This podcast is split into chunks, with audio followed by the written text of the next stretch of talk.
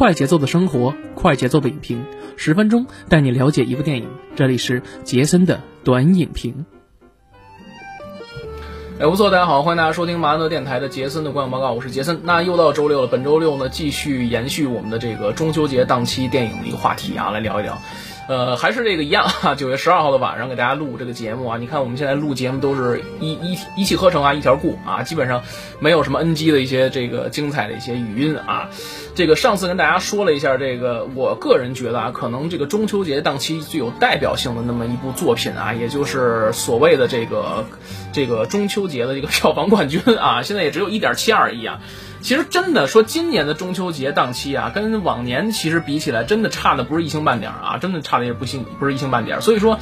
呃，很多片子上期节目也说了啊，大家都属于一个观望的一个状态，就是我们只能说期待什么呢？国庆这个大档期啊，然后这个档期那绝对是吧，可能会出现一些，比如说像去年《长津湖》这样的一个票房的这样一个现象级的电影了啊，这个我觉得可能这这这个得期待一下啊。那这个这个片子啊。是哪部呢？反正我不好说啊，不好说，猜一猜。我觉得其实从卖相上来讲的话，其实《长空之王》或者是像《无名》，其实我觉得它更会，呃，或者是《万里归途》这几个片子啊，我觉得会更加的有这种冠军相啊。不是说中国乒乓不好，只是我觉得说可能啊，这几个片子可能会更有冠军相一点。这个国庆档票房冠军可能会从这个三个片子里边会出来。其实你大家不信也可以，比如说我们现在就埋一个梗在里边，大家你看等一等，这国庆档期的片子出来之后，咱们就拭目以待，是吧？咱们就看看到底哪个片子最后成为票房冠军啊！票房冠军，我个人觉得可能会是什么呢？呃，长空之王啊，长空之王，大家可以看一下，可以看一下啊，就猜测一下啊。而且其实我就说一句话啊，就是长空之王。跟无名还有万里归途这三个片子啊，其实呢有这个王一博还有王俊凯啊，这大家大家其实就明白什么意思是吧？这不能说太明白啊，反正大家就期待一下吧，期待一下这个片子。反正这个国庆档就是自己打自己，你看王一博两个片子自己打自己，反正有点意思啊。大家其实更期待一下。那其实说回来，这个我们中秋节档期的这个主题啊，这个主题系列主题，其实上期我们已经说了一部喜剧片《哥你好了》，那这次其实我们再说说哪个片子？挑一部比较有代表性的作品嘛，其实你看中秋节档期里面很多都是一些关于亲情啊、搞笑这些片子啊，但是唯独有一个类型，那就是枪战动作类型的啊，就是这个片子其实主打是军事动作类型，那就是这个《狼群》啊。很久，其实我印象中很久都没有在咱们这个内地大荧幕上看到这种国产的这种战争片了啊。这种上一次还是看的是《长津湖之水门桥》，那上一次近现代战争呢，还是要追溯到一九年的《战狼二》。啊，《战狼二》这个片子，所以说你看，其实从一九年到现在的时候，你看有三年的时间啊，我们将近三年时间是一个空白期，啊，其实这些片子不是说没有，但实际上你会发现很多都是一些网大那种碰瓷营销这种东西啊。但这部片子啊，《狼群》啊，这个我是九月九九月八号的时候啊，是看了首映啊，看了首映。这个说实在的，这个片子其实给我最大的一个感官的一个吸引点在哪儿，就是张晋。啊，就是张晋，为什么？因为其实张晋之前看过他很多一些，呃，影片啊。其实小时候看过他《水月洞天》，是吧？然后之后又看了了这个他的这个《杀破狼》啊，还有这个后来的这个，比如说这个《一代宗师》，是吧？《杀破狼二》里边非常帅气的这典狱长啊，等等等等。其实他对大家的固有印象来讲，就是什么呢？就是一个呃动作明星。包括说像《叶问三》里边啊，这个叶问 这跟叶问对打的这些，他其实是一个功夫片和动作片的一个代名词。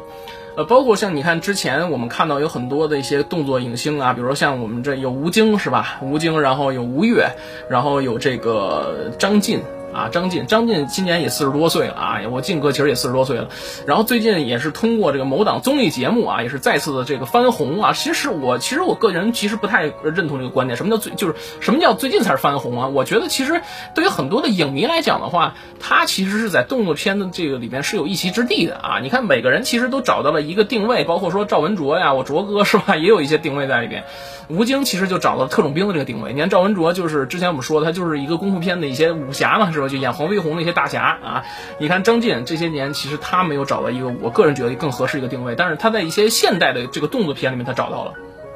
他是拍一些现代动作片，包括说像你看我这个《杀破狼二》里边这个非常帅气的这个典狱长啊，虽然说他是一个反派，但实际上我觉得，哎呦，这个反派觉得演得非常淋漓尽致啊，演得非常好。其实我更期待说什么呢？他们把这个，嗯，有哪个制片人能把所有的这些动作影星啊，全都集中在一起？比如说把张晋呀，比如说想把这个赵文卓、吴京啊、吴越啊，这个甄子丹这几位哥几个全都融在一起来拍一个电影，我觉得那真的是太火爆了，真是太火爆了啊！所以说。这个片子啊，对于我来讲的话，期待值非常高，就是这个狼群。但实际上你看完之后啊，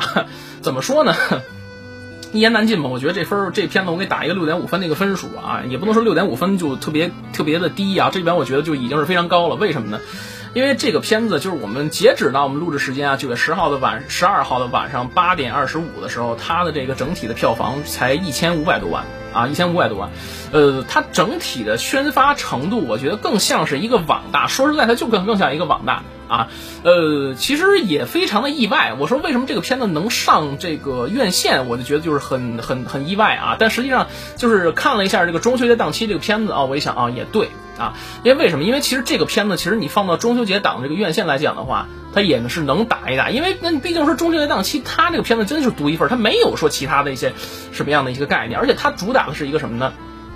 主打的是什么？中秋节档期唯一一个动作爽片啊！我觉得关于这片子，其实还有一些其他的一些营销方面的一些事儿啊，就是我可能大家都通过一些微博呀，或者一些什么事儿，都已经可能都知道啊。包括说什么这个不看狼群，就说明你什么什么什么短呀，还是什么这那个这滴滴滴，哎，反正就这些啊，就走一些碰头营销的这个东西啊。呃，反正有点意思啊，这这我不知道是是是哪个公司做的啊，反正觉得觉得是有那么一点点，是吧？有那么一点点匪夷所思的感觉。但抛开这些营销侧面上的一些关系啊，把张晋、李治廷和蒋璐霞这三位其实融合到一起，我觉得就非常有意思啊。因为蒋璐霞其实大家可能都知道，早期也是呃在香港啊影坛也是这个打女的一个形象，包括说之前的这个夺帅在里面饰演的也是一个打女的一个形象，然后还有一个什么什么僵尸新时代里面也是演的一个，哎不是。僵尸新时代，反正就是类似，这也是一个类似于像那种动作片嘛，现代动作片里面融合的僵尸啊。记着里面这个袁华啊，也跟他演了一个这个这个角色啊，反正就里边也是以一个打女的形象嘛，早期也都是混迹在这个。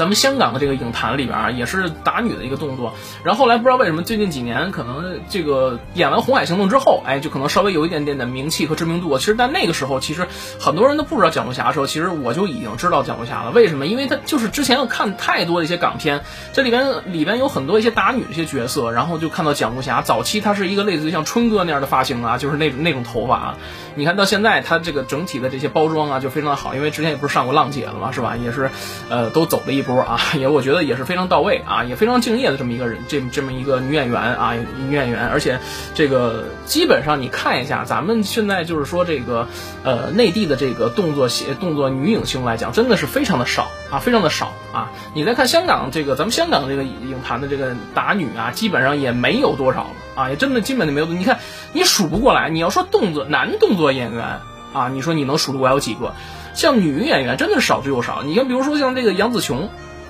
还在拍什么什么这个什么多重宇宙是吧？什么这就不能说了啊！这说完之后，可能这个低的多重宇宙是吧？容易涉嫌到骂人的这个情节是吧？你看这打女真的少之又少。你像刘亦菲，你看是吧？跑到好莱坞里边拍这个花木兰，其实在这个国外人看来，她也是一个打女打星的一个角色啊。呃，很少啊，很少。那其实，然后呢？你看李治廷，其实之前他给我一个印象最深刻的还是拍这个之前的这个呃。呃，《岁月神偷》里边饰演的是这个孩子啊，这个这个孩子是印象非常比较深刻啊，就是这个呃华哥啊，任达华还有这个吴君如，然后他们的孩子啊，在这剧里面，然后后来又演了这个呃李小龙啊，然后又后来又演了一什么呢？演了一个我印象最深刻的还是演的这个《误杀二》里边这萨丁啊，这真的是衣冠禽兽。我觉得这么些年里边他所演的这个角色，让人唯一就是眼前一亮的，就是我觉得可能感感官度上啊变化最大就是萨丁这个角色。啊，萨丁这个角色，但实际上你看近些年他也会涉及到一些动作片啊，包括说之前有一个网大叫什么《极地追击》啊之类的，这片子其实大家就是我之前也看了啊，也看了，反正就是剧本反正是烂的一塌糊涂，但是你能看到这个李治廷他是有努力的在再去学一些动作也好，或者再去提升自己的也好，所以说。这三位放在一起，就是能擦出什么样的火花呢？这故事大概一百零五分钟时间，它主要讲的是安保啊，安保就是特就类似像雇佣兵吧，因为它其实你能看出来，由于某些限制，它不可能把这个这个题材放在国内，它只能拍在国外啊，就类似于我看可能就是一个中亚地方，一开始我以为是中东的中亚的一个地方。你看李志勤饰演的是一个医生啊，那张晋饰演的是一个这个安保公司的一头目。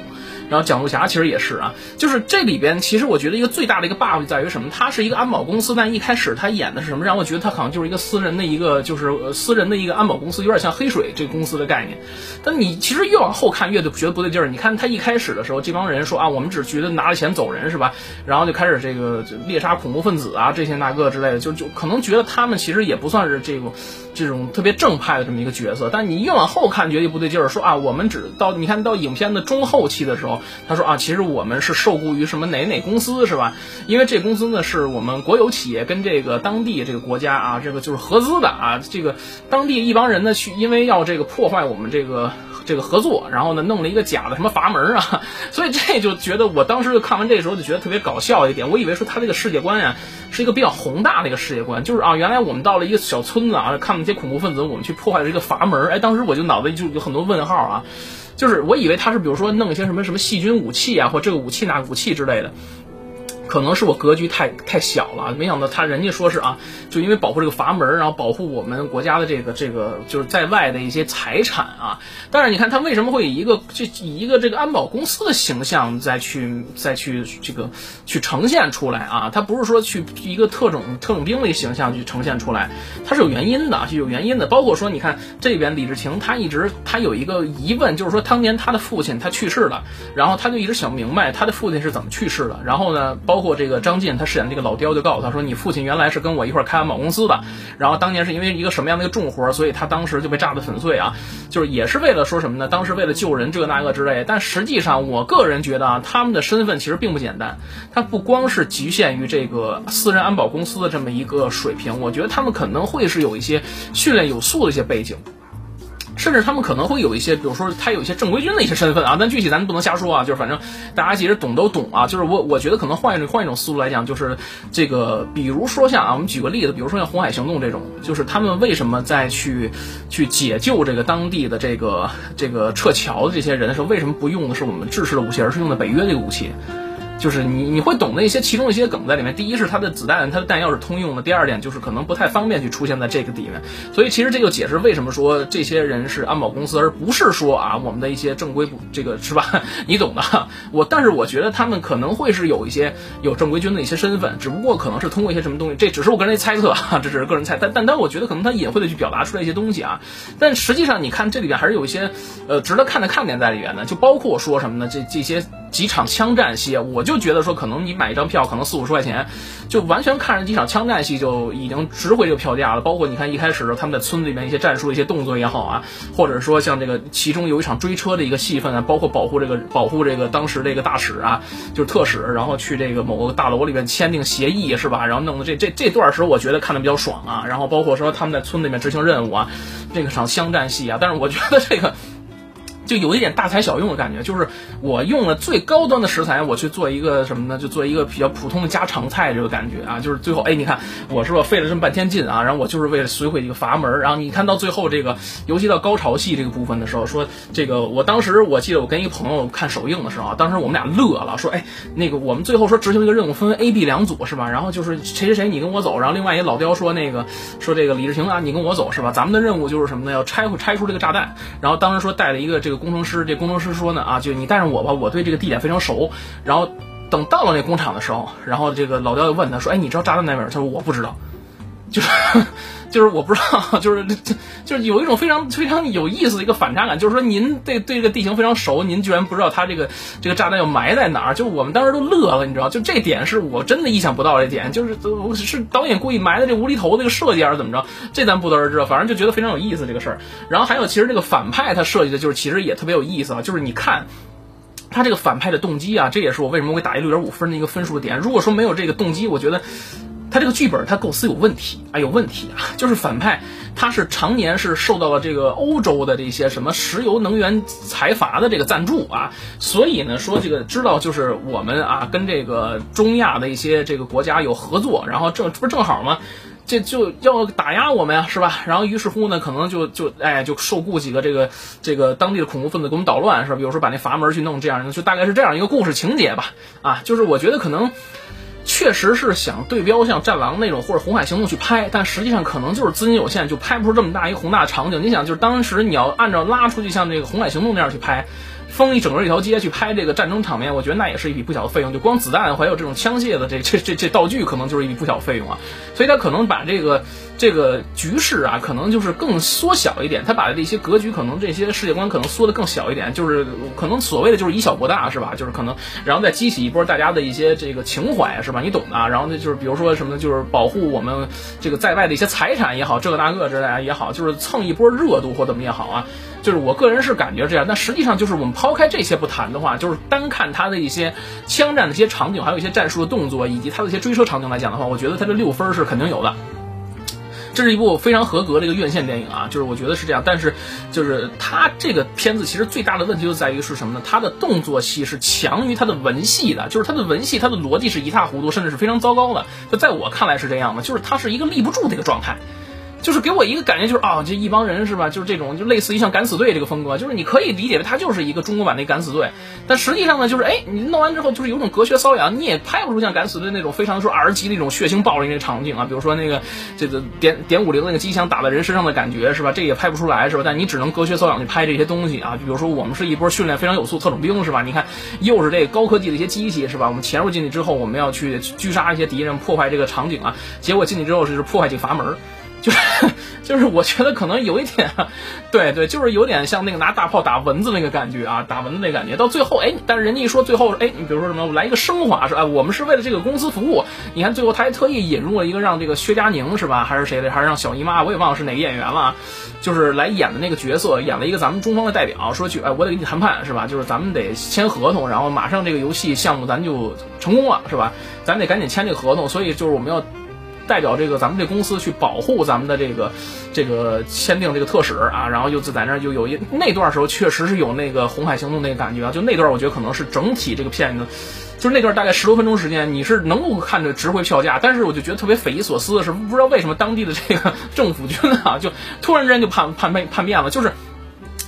很多时候就是为了打而打，就是这里边就是你当然看的很爽啊，就比如说他这个从这个车里面跳下来，用那个车去撞那个关卡呀，就是你不知道为什么他突然之间他就叛变了，也没有给你一个就是四五六这么一个说法，就比如说怎么怎么着，为什么他突然就就收买就叛变，就特别迷，让人感觉特别迷，就是不知道为什么突然之间就这样了。也包括就转的很生硬啊，真的是很生硬，所以这其实也是这个这个这个戏里面，我觉得它它的一些弱点在于它的对文戏的一个掌控，它的逻辑性能我觉得是不足。就是我可以理解它是一个什么，大概一个这个故事的一个主体，就是我们可能就要去保护啊，就是我们境外的一些财产就不需要被这国外一些这个这个境外的一些某些势力啊去破坏也好，包括说境外的某些势力看着我们去我们的蓬勃发展，然后他们去打压我们，这些我都能理解啊。但是实际上你看这这里些一些东西啊，就是特别特别的让。让人觉得，就是真的，就是有些东西就是为了打而打，就是你不知道为什么他就突然之间他就叛变了。